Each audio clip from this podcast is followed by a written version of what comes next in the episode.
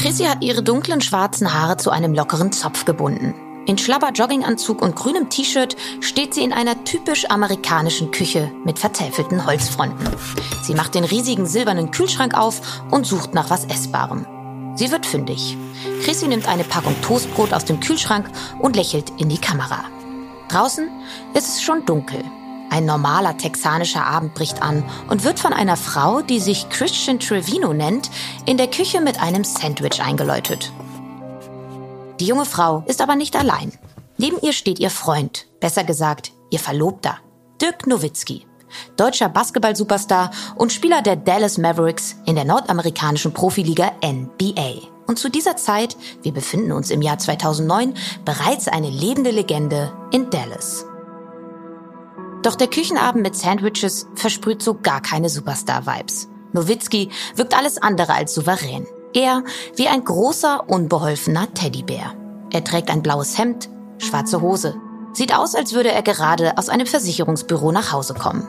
Nowitzki holt Wurst und Käse aus dem Kühlschrank, blickt dabei unsicher immer mal in die Kamera, mal in den Kühlschrank. Ganz wohl scheint er sich nicht zu fühlen, dass diese Szene aus seiner Villa von einer Freundin seiner Verlobten auf Video festgehalten wird. Im Gegensatz zu Christian Trevino. Sie ist in ihrem Element und drückt ihren Dirk ganz fest an sich, als wolle sie sagen, der gehört mir. Das wird mein Ehemann. Was Dirk Nowitzki in diesem Moment noch nicht ahnt, seine Chrissy heißt gar nicht Christian Trevino. Und sie ist nicht die lebensfrohe, unbescholtene US-Bürgerin mit brasilianischen Wurzeln, als diese sich ihrem Dirk und seinen Eltern vorgestellt hat. Die Bundespolizei FBI hat sie im Visier. Sie ist eine gesuchte Verbrecherin. Und ihr größter Coup, die Hochzeit mit dem globalen Superstar Dirk Nowitzki, ist zum Greifen nah.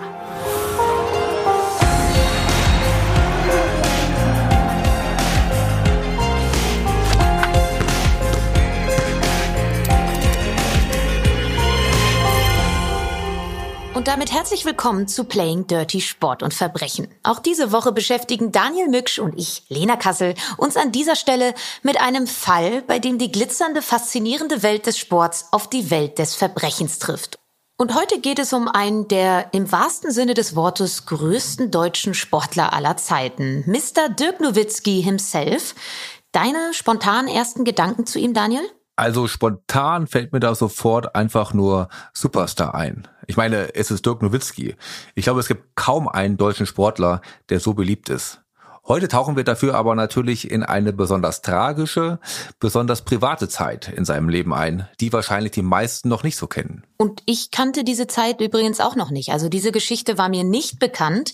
Äh, hingegen bin ich mir sehr sicher, dass sehr viele Hörer und sehr viele Hörerinnen etwas mit dem Namen natürlich verbinden. Er ist ja ein wahrer Riese, du hast es schon erwähnt, nicht nur bei der Körpergröße. Aber heute geht es nicht nur um einen unglaublich dreisten Betrugsfall im intimsten Bereich eines Menschen. Es geht auch um die Selbst Selbstständigkeit von Sportlern, um ihr Erwachsenwerden im Scheinwerferlicht und darum, welchen Einflüssen solche Personen ausgesetzt sind um Mentoren und deren Hilfe, aber auch um die Gefahren, wenn man einzelnen Personen blind vertraut. Für mich ist die Diskrepanz zwischen Innen- und Außenwahrnehmung wirklich zentral in unserem heutigen Fall. Wie sehe ich mich? Wie sieht der Rest der Welt mich?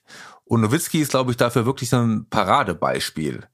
Bei ihm kommt in diesem Fall besonders tragisch aber hinzu, dass Dirk Nowitzki ja privat wirklich immer sehr vorsichtig ist und sehr vorsichtig immer gewesen ist. Und dass gerade solch ein Fall ihn so in die Öffentlichkeit drängt, ich glaube, das gefällt ihm bis heute nicht besonders gut. Ja, und du hast ja bereits gesagt, es gibt wahrscheinlich kaum einen deutschen Sportler, der auf der Welt so bekannt ist wie Dirk Nowitzki. Und in Deutschland hat man seine Bedeutung so richtig erst in den letzten Jahren seiner Karriere begriffen. Und um sich das noch einmal klar zu machen, hören wir mal kurz hier rein. Doncic zu Nowitzki. Jetzt gibt es Point Guard Dirk.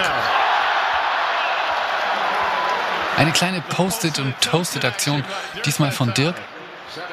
Sieben Sekunden auf der Uhr. Nowitzki über Herzonia. Neun Punkte für Nowitzki in sechs Minuten. Was wir hier hören, ist Jubel. Basketballfans, die einem Spieler huldigen, aber keinen Spieler ihres Teams. Sie feiern einen Spieler des Gegners. Sie feiern Dirk Nowitzki von den Dallas Mavericks. Ob in Boston, New York, Miami oder Los Angeles, egal wo Dirk Nowitzki 2019 in seiner letzten Saison noch einmal auf dem Parkett steht, die gegnerischen Fans drehen durch, verabschieden Dirkules mit Standing Ovations. Wie hat es dieser Deutsche aus der fränkischen Provinz geschafft, die basketballverrückten USA zu erobern? In der Antwort auf diese Frage liegt auch ein Stück weit die Antwort auf die Frage, wie sich dieser Supersportler so komplett in einem Menschen täuschen konnte und erst als die Handschellen geklickt haben, eingestehen musste, dass er von einer Betrügerin jahrelang an der Nase herumgeführt wurde.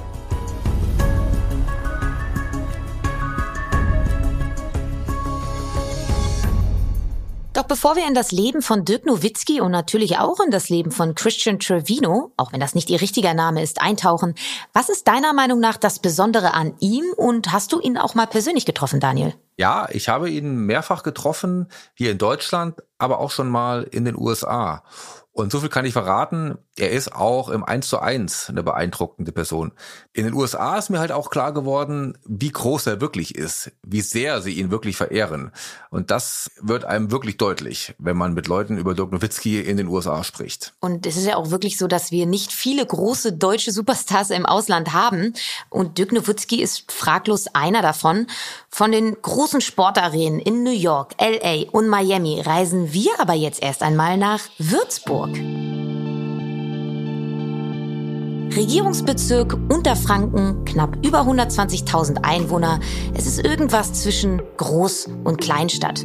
Hier wird Dirk Nowitzki am 19. Juni 1978 geboren. Sobald ein Kind einen Ball dreimal unfallfrei prellen kann, hört man ja oft die Floskel, der Sport wurde ihm oder ihr in die Wiege gelegt.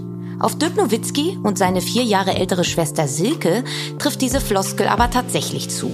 Seine Mutter Helga Nowitzki ist eine ehemalige Basketball-Nationalspielerin. Vater Jörg hat in der zweiten Handball-Bundesliga für die TG Würzburg gespielt. Ihre Kinder wachsen nach eigenen Angaben zum großen Teil in Turnhallen auf. Wenig überraschend probiert sich auch Dirk dann in verschiedenen Sportarten aus. Und du hast ja auch eine Tennisgeschichte mit Dirk im Petto, ne, Daniel? Ja, genau, die habe ich. Denn Dirk war wirklich auch ein sehr guter Tennisspieler. Gerade als er so zehn Jahre alt war, da gehörte er zu den besten bayerischen Spielern überhaupt. Da habe ich mal eine Story aus erster Hand gehört, nämlich der Talentscout des Bayerischen Tennisverbandes, der Ralf Apfel, hat mir mal den Talentbogen von Dirk zum Lesen gegeben und da stand drauf, dass die Beweglichkeit ein großes Problem bei Dirk in allen Schlägen gewesen wäre, aufgrund seiner Größe. Also da stand ihm die Größe so ein bisschen im Weg. Aber es gab zum Beispiel auch einen Sieg gegen Tommy Haas mal in der Jugend bei den bayerischen Meisterschaften, den er im Halbfinale schlagen konnte. Also Dirk wusste schon, wie man mit dem Tennisschläger umgeht. Ja, und die Größe ist beim Tennis eventuell hinderlich gewesen, beim Basketball aber nicht, denn Dirk wächst auch immer weiter und überragt irgendwann seine Altersgenossen und er spielt deshalb auch immer besser Basketball. Basketball. Handball spielt er seinem Vater zuliebe zwar auch noch weiter, aber als seine Noten schlechter werden, soll er mit einer Sportart aufhören. Und schweren Herzens entscheidet er sich gegen den Handball. Handballvater Jörg ist natürlich alles andere als begeistert, doch gegen die Korbjagd hat keine andere Sportart eine echte Chance. Basketball wird zu seiner Leidenschaft Nummer eins. In seinem Kinderzimmer hängen Poster von den Chicago Bulls, aber nicht Superstar Michael Jordan hat es ihm besonders angetan, sondern dessen ruhigerer Partner Scotty Pippen. Das Basketballtalent von Nowitzki bleibt auf jeden Fall nicht lange unentdeckt. Und es kommt zu einer schicksalhaften Begegnung, die auch für unseren heutigen Fall von entscheidender Bedeutung ist. Dirk Nowitzki trifft Holger Geschwindner zum ersten Mal im Sommer 1993 bei einem Jugendspiel. Nowitzki spielt für die TG Würzburg. Geschwindner spielt nach dem Jugendspiel mit seiner Altherrenmannschaft in derselben Halle. Ihm fällt sofort der große Blonde mit Stirnband und Topfhaarschnitt beim Gegner auf. Zitat, da sprang so ein langer Dünner herum. Der machte witzigerweise alles, was ein guter Basketballspieler können muss, ziemlich richtig, hatte aber keine technischen Werkzeuge. Dann habe ich ihn gefragt, ja, wer bringt dir denn die Sportart bei? So erinnert sich Geschwindner an das erste Treffen. Niemand, habe Nowitzki ihm geantwortet. Na, wenn du willst, können wir es ja mal probieren, bietet Geschwindner dem Teenager Nowitzki an. Geschwindner erkennt in dem Jungen einen Rohdiamanten mit immensem Schleifpotenzial. Aber vielleicht kannst du uns erst einmal erklären, Daniel, wer ist dieser Holger Geschwindner überhaupt? Was ist das für ein Typ? Du hattest ja, glaube ich, auch schon des Öfteren mit ihm zu tun. Äh, ja, genau. Das hatte ich und die Beziehung von Holger Geschwindner zu Dirk Nowitzki, das ist wirklich der Kern unseres heutigen Falles. Ich kann dir nur ein Beispiel nennen, um vielleicht den Typ Holger Geschwindner ein bisschen klarer werden zu lassen. Es war alles freundlich im Vorfeld für unsere heutigen Folge. Ich habe natürlich auch ihm eine WhatsApp geschrieben, ob wir nicht sprechen wollen, ob er das nochmal erklären will. Aber auf die konkrete Frage, ob er jetzt sich dazu nochmal äußern möchte, was damals vorgefallen ist, kam dann irgendwann nur die Antwort von ihm, Latte Biosas. Da hat mir mein Latinum da nicht mehr viel geholfen. Da musste ich Google anschmeißen und habe dann gemerkt, dass es ein griechisches Sprichwort ist, was nur so viel bedeutet wie lebe im Verborgenen. Also da würde ich sagen, ein klassisches Nein auf geschwindene Art. Und das klingt ziemlich äh, skurril, muss ich sagen. Aber Latte Biosas schreibe ich mir mal auf. Was würdest du denn sagen? Wie wichtig war er denn für Dirk Nowitzki, auch gerade in den Anfängen seiner Karriere? Ja, ich glaube, der war wirklich unglaublich wichtig. Also ohne Holger Geschwindner würde es Dirk Nowitzki in seiner sportlichen Größe heute nicht geben. Da bin ich mir wirklich sicher. Holger Geschwindner hat Mathematik und Physik studiert und war parallel auch ein sehr, sehr guter Basketballer seiner Zeit. Da sprechen wir so von den 60er, 70er Jahren. Mehrfacher deutscher Meister, Leistungsträger in der Nationalmannschaft. Also der konnte schon sehr gut Basketball spielen. Was er immer gemacht hat, er hat diese Leidenschaft für Mathematik und Physik mit dem Basketball, mit dem Sport verbunden. Also er glaubt an den perfekten Wurf, dass man den berechnen kann. Da gibt es auch einen guten Film zu, der heißt Der perfekte Wurf, kann ich empfehlen, ist aber natürlich eher was so für Basketball-Nerds. Wichtiger für uns ist die Beziehung zwischen ihm und Dirk Nowitzki die wirklich ein unzertrennliches Duo gebildet haben und Holger Geschwindner wirklich aus dem Talent Nowitzki, den Nowitzki geformt hat, wie wir ihn heute kennen. Und wie so oft im Leben kommt es ja dann auch auf das Timing an. Also das klingt ja, als hätte Nowitzki damals echt äh, Glück gehabt, ausgerechnet Holger Geschwindner in dieser Halle zu treffen. Und Nowitzki hat auch Glück, dass gerade das in eine Zeit hineingefallen ist, als sein Club vor der Haustür, DJK Würzburg, sich im Umbruch befunden hat und auf junge Spieler setzen wollte. Und so gehörte Dirk schon 1994, ein Jahr nach dem ersten Treffen mit Holger Geschwindner, mit gerade einmal 16 Jahren zum festen Kader des Zweitligisten Zweitligisten und er etabliert sich im Team, ist in den meisten Spielen gleichzeitig bester Werfer und Rebounder der Würzburger. Im Frühjahr 1998 steht das Team dann tatsächlich vor dem Aufstieg in die Bundesliga. Doch Holger Geschwindner hat einen anderen Plan. In San Antonio steigt der legendäre Nike Hoop Summit, bei dem sich die besten Talente der USA mit den hoffnungsvollsten Nachwuchsspielern aus dem Rest der Welt messen. Ein Schaulaufen für eine mögliche Karriere in der wichtigsten Basketballliga der Welt, der NBA. Nowitzki hat eine Einladung zum Nike Hoop Summit, aber keine Erlaubnis für die Reise von seinem Club in Würzburg. Geschwindner will aber keine Absage des Trips in die USA riskieren und steigt mit Nowitzki einfach in den Flieger Richtung Texas, ohne dem Verein ein Sterbenswörtchen zu sagen.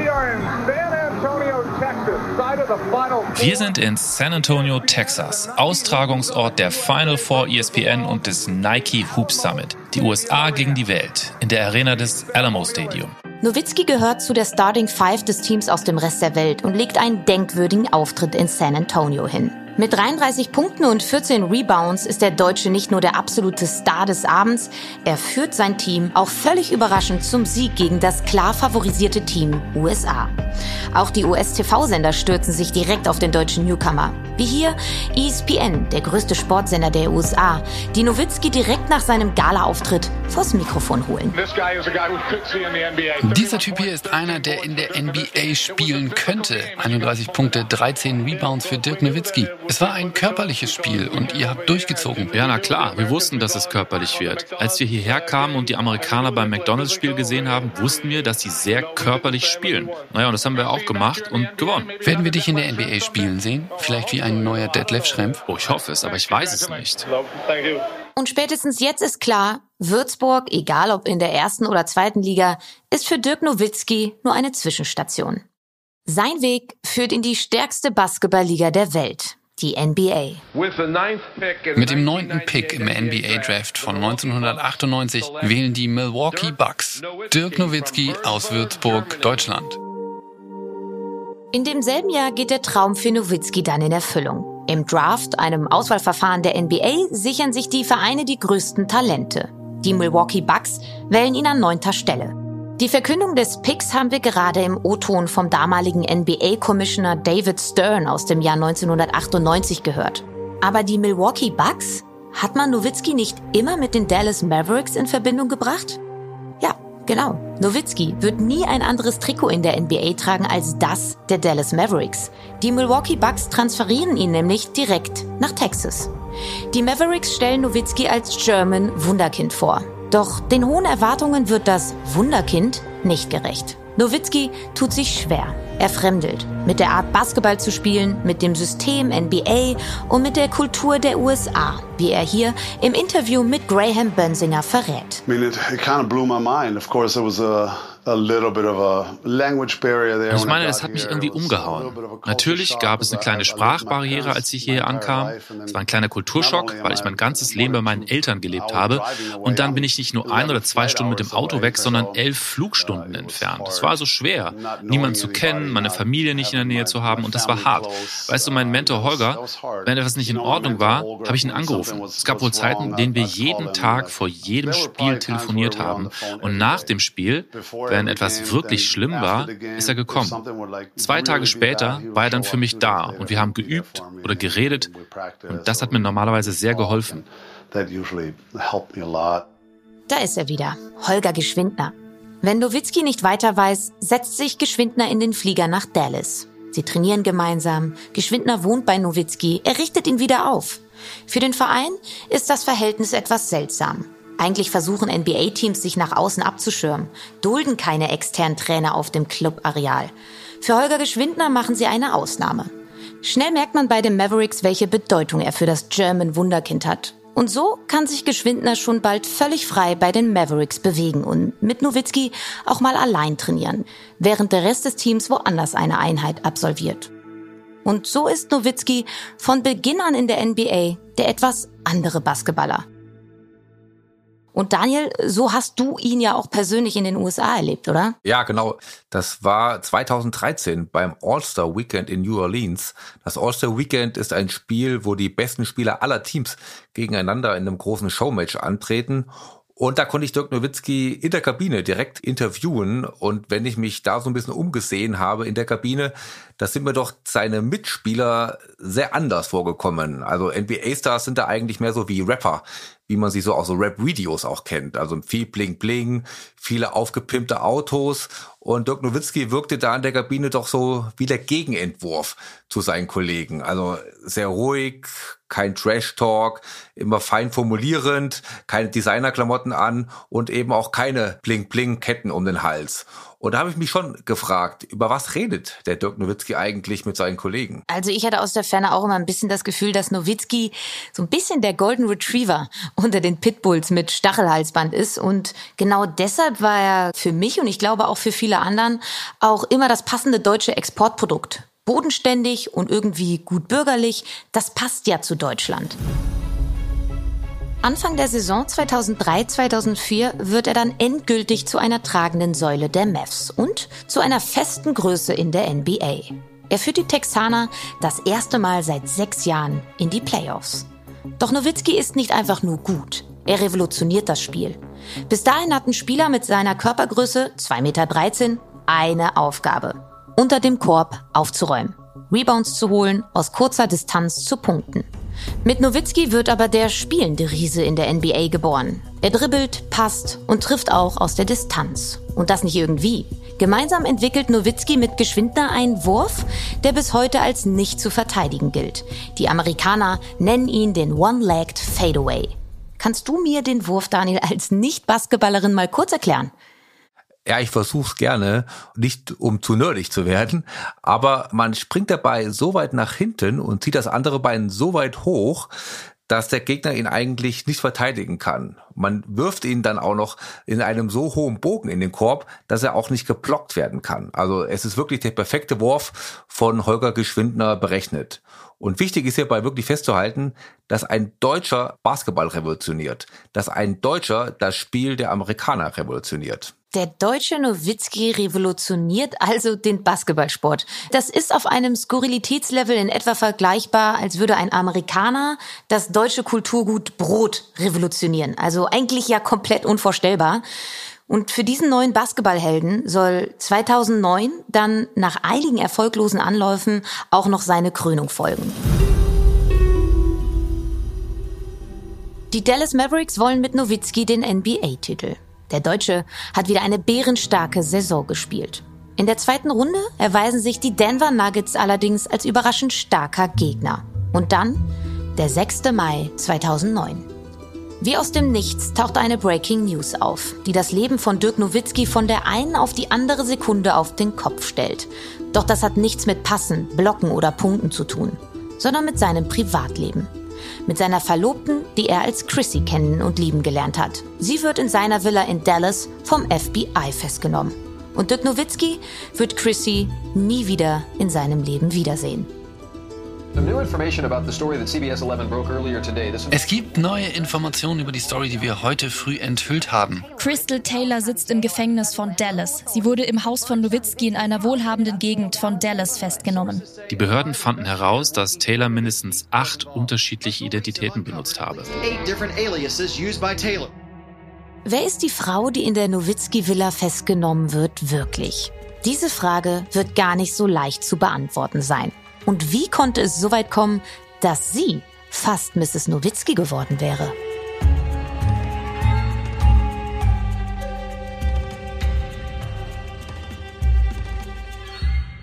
Wir haben ja bis hierhin viel Sportliches über Nowitzki gehört, wenig Privates. Das ist kein Zufall, oder? Nee, das ist wirklich kein Zufall.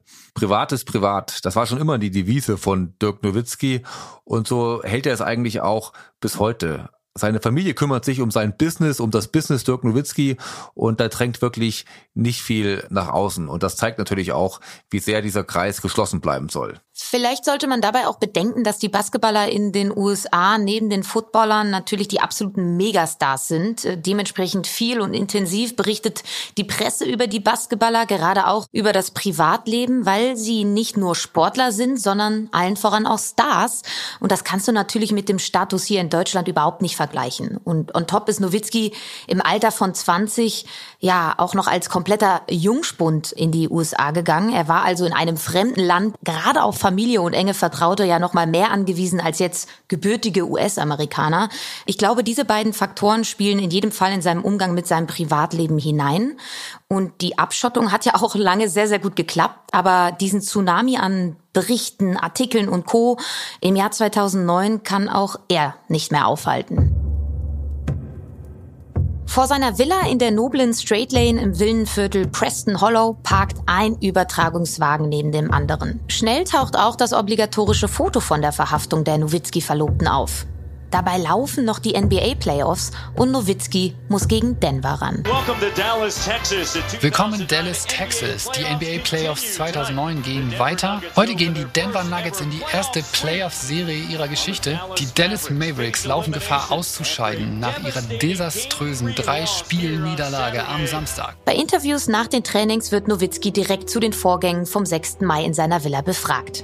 Kein Kommentar, lautet seine Antwort. Und er lässt doch einen kurzen Blick in seine Seele zu. Man kann sich vorstellen, dass ich gerade keine einfache Zeit durchmache, sagt er. Sportlich endet die Saison danach schnell. Am 13. Mai verlieren die Mavs zum vierten Mal gegen die Denver Nuggets. Die Mavs-Saison ist beendet. Für Nowitzki beginnt danach der Kampf um seine Ehre, seine Glaubwürdigkeit. Er offenbart deutschen und amerikanischen Medien, was in seinem Haus, in seiner Familie, in seinem Liebesleben vorgegangen ist. Auf dem Basketballplatz hat Dirk Nowitzki mit Mentor Geschwindner versucht, den Zufall zu minimieren, ja bestenfalls auszuschalten. In der Beziehung zu seiner Verlobten spielt der Zufall jedoch eine große Rolle. 2005 landet auf Dirk Nowitzkis Mailbox eine Nachricht, die offenbar nicht für ihn bestimmt ist. Eine fremde Frau hat sich anscheinend verwählt und hinterlässt eine Nachricht für ihren Bruder. Dirk Nowitzki meldet sich bei ihr und klärt die Verwechslung auf. Man findet sich irgendwie sympathisch. Sie stellt sich Nowitzki als jene Chrissy vor, mit vollem Namen Christian Trevino, als eine Amerikanerin mit brasilianischen Wurzeln. Über drei Jahre halten sie ausschließlich über SMS, E-Mail und Telefon Kontakt. Nowitzki hat zu dieser Zeit noch eine Freundin, ein Cheerleader der Dallas Mavericks. Als diese Beziehung dann aber beendet ist, wird aus der virtuellen Plauderei schnell was Ernstes. Und das in einem rasanten Tempo. 2008 treffen sich Nowitzki und Christian Trevino das erste Mal in Houston. Nach dem ersten Treffen sind sie ein Paar. Als Nowitzki in demselben Jahr von den Olympischen Spielen in Peking zurückkehrt, bei denen er deutscher Fahnenträger gewesen ist, ist seine Freundin in seine Villa in Dallas eingezogen. Sie leben zurückgezogen und selbst seine Mitspieler bei den Mavs bekommen nichts von der neuen Beziehung mit. Nowitzki geht so gut wie nie aus in Dallas. Sitzt er zu Hause bei einem Sandwich mit seiner Freundin, wie zu Beginn dieser Folge bereits gehört. So bleibt es eine unbekannte Liebe hinter hohen Hecken. Nowitzki kommt aber nicht umher, seiner engsten Familie von der neuen Frau an seiner Seite zu berichten. Auch Holger Geschwindner. Und hier wird schnell klar, die Chemie stimmt nicht. Chrissy kommt nicht gut an. Weder bei seinem Vater und seiner Mutter noch bei Holger Geschwindner. Weihnachten 2008 kommt es zum großen Zusammentreffen von der neuen Freundin und Familie Nowitzki. Von einem emotional frostigen Fest ist die Rede. Auch ein Yorkshire Terrier namens Luna kann die Stimmung nicht retten. Den schenkt Nowitzki nämlich seiner Freundin. Doch die Familie reist zurück nach Würzburg und Chrissy bleibt.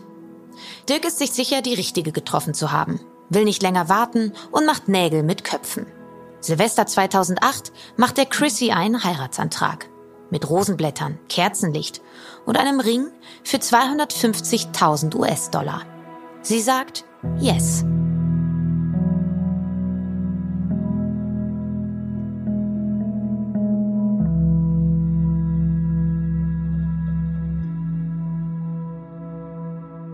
Dirk im Glück. Bei der Familie und vor allem bei Holger Geschwindner läuten hingegen die Alarmglocken. Doch sein Schützling will nicht auf ihn hören, will die Hochzeit durchziehen. Und das Paar hat es eilig. Am 18. Juli 2009 will er seiner Verlobten das Ja-Wort geben. Da leben sie gerade einmal eineinhalb Jahre zusammen. Nicht mehr viel Zeit für die Anti-Hochzeitsfraktion. Im Februar 2009 soll der Ehevertrag aufgesetzt werden. Dazu brauchen die Anwälte jedoch die Geburtsurkunde von der Verlobten des deutschen Basketballstars. Damit vertröstet sie aber immer wieder die Anwälte. Und da wird Geschwindner misstrauisch. Er recherchiert selber, stößt auf einige Ungereimtheiten und engagiert zwei Monate später, im April 2009, einen Privatdetektiv, der das Leben der Verlobten seines Schützlings durchleuchten soll. Und der wird sehr schnell fündig. Was Geschwindner und der von ihm angeheuerte Privatdetektiv finden, ist unvorstellbar. Fast harmlos wirkt noch die Lüge der vermeintlichen Chrissy bezüglich ihres Alters, die der Privatdetektiv herausfindet. Sie gibt gegenüber Nowitzki immer an, sie sei nur ein Jahr älter als er. Tatsächlich ist sie aber sieben Jahre älter als Nowitzki. Am Tag ihrer Verhaftung ist sie 37 Jahre alt.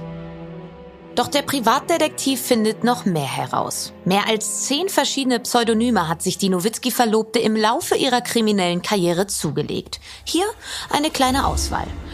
Crystal Taylor, Krista Santiago, Shayna Mancini, Deborah Jackson, Krista Westerhays, 1997 wurde sie das erste Mal verurteilt, bekam fünf Jahre auf Bewährung wegen Scheckbetrugs. Unter anderem soll sie einen Zahnarzt mit einer ungültigen Kreditkarte geprellt haben. Es folgten weitere Verurteilungen aufgrund von Diebstählen und Dokumentenfälschung. Die Lizenz für einen Stripclub wollte sie mit einem gefälschten Führerschein beantragen. Zum Zeitpunkt ihrer Verhaftung in Dallas lagen Haftbefehle wegen mehrfachen Betrugs und Fälschung von Dokumenten vor, die nun endlich auch vollstreckt werden können. Moin, ihr Fußballverrückten da draußen. Haben wir uns eigentlich schon mal gehört? Wir sind Kili und André von Stammplatz und wir versorgen euch jeden Morgen mit den wichtigsten Fußballinfos des Tages. Wenn ihr aufsteht, sind wir schon da und wir sorgen dafür, dass ihr mitreden könnt. Egal, ob in der Mittagspause auf der Arbeit, in der Kneipe oder in der WhatsApp-Gruppe mit euren Kumpels. Und wir machen das Ganze nicht alleine. Unterstützung bekommen wir von unseren Top-Reportern aus der ganzen Fußballrepublik. Mit uns seid ihr immer auf dem neuesten Stand. Versprochen. Folgt Stammplatz auf der Podcast-Plattform eures Vertrauens, um keine Folge mehr zu verpassen. Als Geschwindner die ganze Wahrheit über das Leben von Crystal Ann Taylor, unter diesem Namen wird sie bei der Polizei geführt, erfährt, ist ihm klar, dass das die Welt von Dirk ins Wanken bringen wird. Das erste Mal im Leben hat Dirk in der Beziehung zu seiner Chrissy nur das gemacht, wovon er selbst überzeugt ist. Gegen alle Kritik der Familie, von Freunden, von Geschwindner. Und dann das? Geschwindner beschließt, Dirk die Akte mit der Wahrheit erst zu übergeben, wenn die Basketballsaison 2009 vorüber ist. Schließlich laufen die Playoffs zwischen den Dallas Mavericks und den Denver Nuggets noch, wie wir ja schon gehört haben. Doch das FBI wird nervös, befürchtet, dass Taylor etwas mitbekommen könnte. Die Bundespolizei beschließt, doch während der Saison einzugreifen.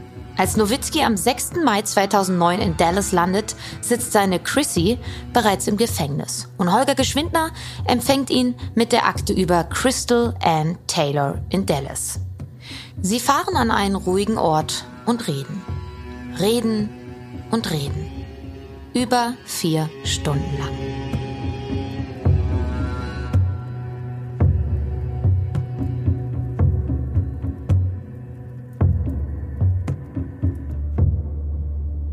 Für Crystal Taylor ist das Spiel jetzt wirklich zu Ende. Sie muss sich nun für ihre Taten verantworten. Aus dem Gefängnis heraus beginnt sie das Spiel mit den Medien, versucht verzweifelt im Gespräch zu bleiben, ihre Story zu erzählen. Zunächst behauptet sie, sie sei schwanger von Nowitzki. Ein Schwangerschaftstest im Gefängnis fällt aber negativ aus. Eine Freundin von Chrissy verkauft das Video, das wir ganz vom Anfang kennen, an die Medien und es läuft in den News-Sendungen hoch und runter. Sie persönlich empfängt auch weiter Journalisten und Journalistinnen und erzählt immer wieder ihre Story. Auch dir, Daniel, oder? Ja, nicht ganz, nur indirekt muss ich sagen. Ich war da nämlich noch nicht bei Bunte gewesen, aber eine Korrespondentin von uns aus den USA hat sie ihre Geschichte erzählt, die sie im Gefängnis besuchen konnte. Und ihr hat sie Folgendes gesagt. Ich sitze hier im Gefängnis mit einer Frau, die ihr Kind getötet hat. Aber die ist nicht in den Nachrichten. Ich werde dargestellt wie eine Frau, die ihr Kind umgebracht und im Garten vergraben hat. Ich habe mich einfach zu sehr geschämt, Dirk die Wahrheit zu sagen. Ich bin sehr schlecht mit Zahlen und Adressen. Und irgendwann kam ich aus der ganzen Nummer nicht mehr raus. Ja, das klingt doch völlig logisch, Lena, oder nicht? Ja, also mich hat sie natürlich komplett abgeholt mit ihrer Zahlengeschichte. Spaß beiseite. Ist natürlich völlig absurde Beschreibung und Erklärung der Tatsache. Und nicht nur deiner Kollegin hat sie das erzählt und die Türen geöffnet, sondern auch dem US-Fernsehen. Ich liebe ihn sehr. Es wäre schön gewesen, wenn er mir zur Seite gestanden hätte. Taylor wird wegen Betrugs, Urkundenfälschung und Verstoßes gegen ihre Bewährungsauflagen zu fünf Jahren Haft verurteilt. Ein Jahr davon auf Bewährung. Sie wird mehrfach verlegt. Von Texas nach Missouri und schließlich nach St. Louis, wo Taylor auch heute lebt. Dick Nowitzki hat sie nach dem 6. Mai 2009 nie mehr getroffen oder auch nur mit ihm gesprochen.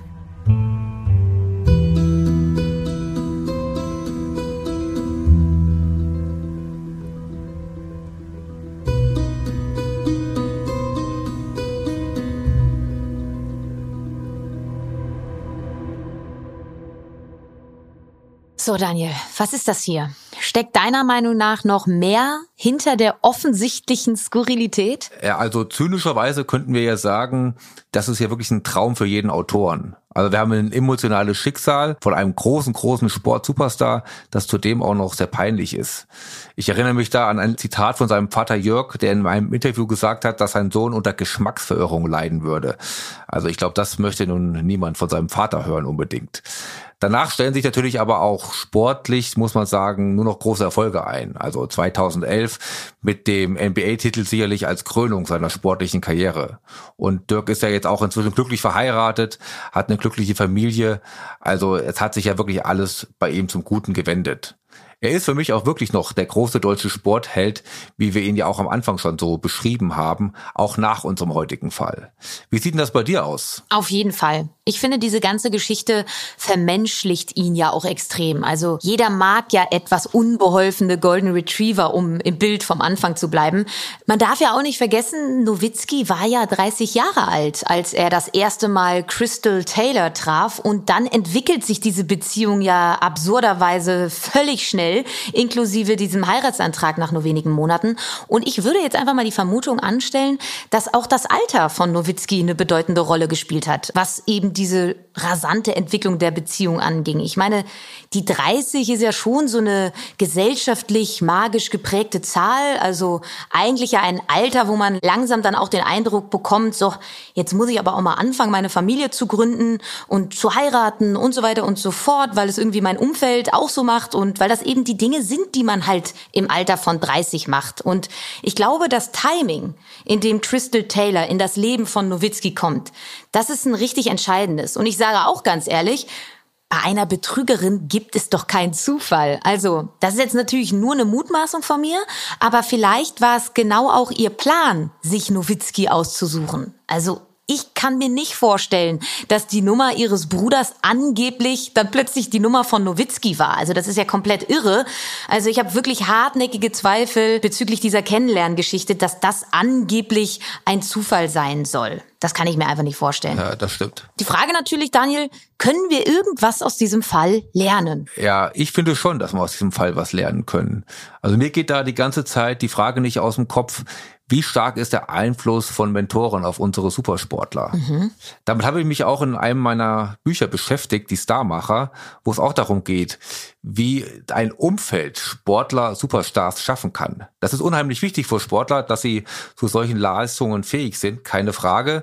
Aber die Balance aus sportlicher und persönlicher Entwicklung muss stimmen. Und da habe ich doch meinen Zweifel, ob die jetzt immer so stimmt, diese Balance. Ich meine, bei Dirk Nowitzki war es jetzt so gewesen, dass es seine allererste Entscheidung gewesen ist, die er wirklich für sich allein getroffen hat, sich mit Chrissy zu verloben, wo Holger Geschwindner, sein Mentor, ihm abgeraten hat und sehr skeptisch war und er hat sie trotzdem durchgezogen. Das Ergebnis haben wir ja gehört. Also ihm wurden vorher Entscheidungen abgenommen und jetzt seine, eine, seine allererste eigene Entscheidung endet so. Also er war mit 30 Jahren sicherlich ein Weltklasse-Basketballer, ein Ausnahmesportler, aber ich habe doch das Gefühl, dass er sozial maximal ein Teenager gewesen ist in dieser Zeit und dass diese Balance da auch ein Mentor wie Holger Geschwindner nicht so richtig hinbekommen hat. Dass er die sportliche Entwicklung unglaublich vorangetrieben hat, aber sozial da doch einiges hat liegen lassen. Das nehme ich mit aus dem Fall auf jeden Fall. Und vielleicht nicht nur auf Dirk Nowitzki bezogen. Was nimmst du noch mit aus unserem heutigen Fall? Mm, ich glaube, dass dieser große, unbeholfen wirkende Teddybär, wie wir Dirk Nowitzki ja schon in der Anfangsszene beschrieben haben, einfach das gefundene Fressen war für eine derart durchtriebene Betrügerin wie Crystal Taylor. Und das ist ja auch leider kein Einzelfall. Das ist ja ein sehr, sehr bewährtes System, was dahinter steckt. Ähm, ich würde sogar sagen, Crystal Taylor war, glaube ich, einer der ganz frühen Personen, die sich am Phänomen Romance Scam oder Love Scamming bedient haben. Also das bedeutet, dass die sozialen Medien oder der virtuelle Kontakt äh, dazu benutzt wird, den Opfern Verliebtheit vorzugaukeln mit einem Ziel und zwar, sich eine finanzielle Zuwendung zu erschleichen. Und das ist einfach eine Systematik, die sich gerade natürlich mit dem Aufkommen von Dating-Plattformen und Online-Dating rasant entwickelt hat. Im Fall Nowitzki jetzt war es jetzt nicht wie so oft eine Frau, die von einem Heiratsschwindler reingelegt wurde, sondern eben ein Mann von einer Frau. Auch das macht diese Geschichte irgendwie richtig einzigartig. Damit beenden wir unseren heutigen Fall, indem wir eine Seite von Superstar Dirk Nowitzki beleuchtet haben, die er selber wahrscheinlich lieber vergessen würde, die aber eben auch zu seinem Leben gehört. Nächste Woche geht es übrigens auch um einen Superstar des Sports, der seine Disziplin ebenfalls revolutioniert hat. Er kam mit dem Erfolg und dem Ruhm aber überhaupt nicht zurecht, sodass sein Leben dramatisch endete. Wir nehmen uns in der neuen Folge das Leben von der finnischen Skisprunglegende Matti Nykänen vor. Ja, bis dahin, tschüss und wir hören uns nächste Woche.